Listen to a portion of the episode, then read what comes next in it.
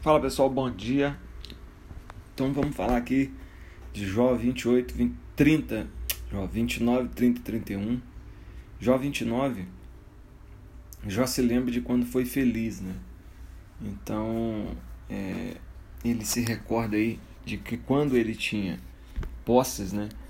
E saúde, ele era bondoso com os órfãos, bondoso com as viúvas, ele praticava atos é, que ajudavam as pessoas. Né? Versículo 2 diz assim, ó, do, do 29. Ah, quem me dera ser como fui nos meses passados, como nos dias em que Deus me guardava. Então você vê nitidamente que já está relembrando né, é, dos momentos em que ele teve abundância e saúde. Aí versículo 11, olha só. E ouvindo-me algum ouvido, esse me chamava feliz. Vendo-me algum olho, dava testemunho sobre mim. Ou seja, você vê que, que Jó está falando que é, as pessoas ouviam como uma pessoa feliz e as pessoas é, davam bons testemunhos contra ele. Ao contrário do que está acontecendo no momento que ele está escrevendo esse livro, né? Que as pessoas começam a acusá-lo de, de estar em pecado, acusá-lo de, de dar em transgressão e ele, na verdade, é, não consegue entender nem o que está acontecendo e nem o porquê as pessoas falam isso, né? porque ele mesmo sabe da sua integridade. É, e a gente vê aqui no capítulo 29 que ele fala muito sobre ajuda, né? que ele ajudava o pobre, ele ajudava o órfão, ele ajudava a viúva enquanto ele tinha dinheiro. Tem um amigo meu que tem uma frase que ele fala o seguinte, que é muito bom, como é que é? É muito bom ver dinheiro na mão de pessoa boa, né? Então, eu acho que esse era o caso de Jó, né? Era muito bom ver dinheiro na mão de Jó, que Jó ajudava as outras pessoas, tá? Aí a gente entra no capítulo 30, é, Jó volta para a miséria, né? E ele volta a falar da miséria que ele vivia. E aí a gente vê o, cap, o versículo 10 do capítulo 30.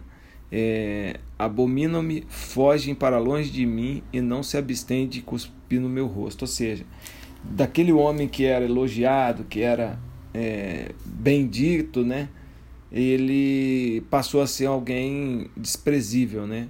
À direita se levantam uma súcia e me empurram, e contra mim preparam seu caminho de destruição. Ou seja, é, Jó começa a perceber que as pessoas viram as costas para ele, Jó começa a se sentir abandonado por Deus. Começa não, né? Continua e ele vai relatando. E lá no versículo 16 ele fala: Agora dentro de mim se me derrama a alma, os dias da aflição se apoderam de mim.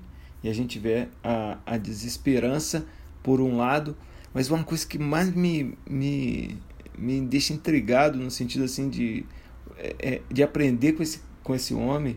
Olha o que ele diz no versículo 20: Clamo a ti, e não me respondeste, e não me respondes. Estou de pé, mas apenas olhas para mim.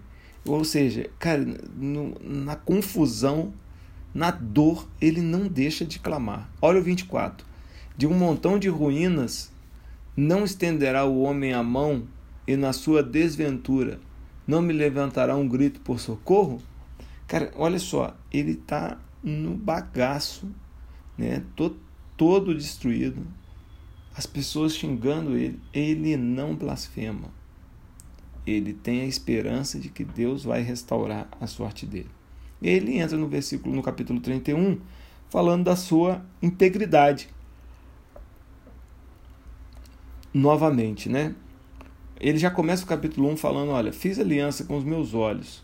Como, pois, eu fixaria numa donzela? Ou seja, ele já começa dizendo, olha, eu sou um cara íntegro. Eu não eu não adulterei, eu não olhei para a mulher do outro, se você for pegar os capítulos aí, os versículos do, do 31, ele vai listando um monte de coisa.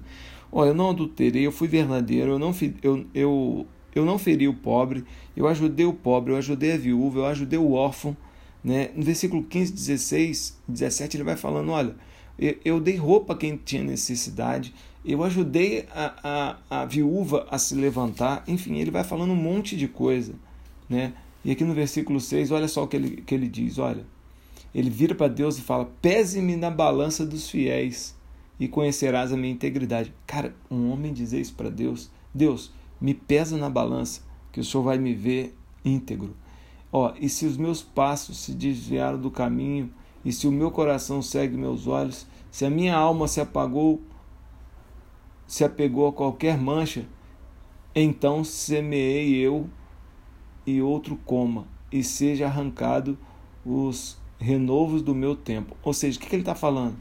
Ele está falando assim: ó, pode me colocar na balança, pode ver meus olhos, pode ver minha integridade financeira, pode ver isso, pode ver aquilo, pode ver aquilo outro, e não vai encontrar nada, porque eu não fiz nada, pelo contrário, em todo tempo eu fui um homem fiel ao Senhor.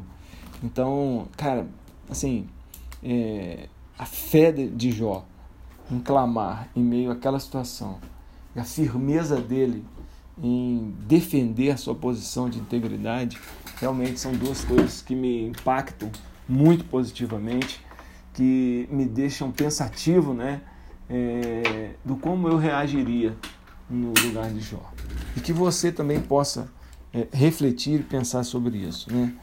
Que você possa, assim como ele, bater no peito e falar: olha, pesa-me na balança, né? Pesa-me na balança.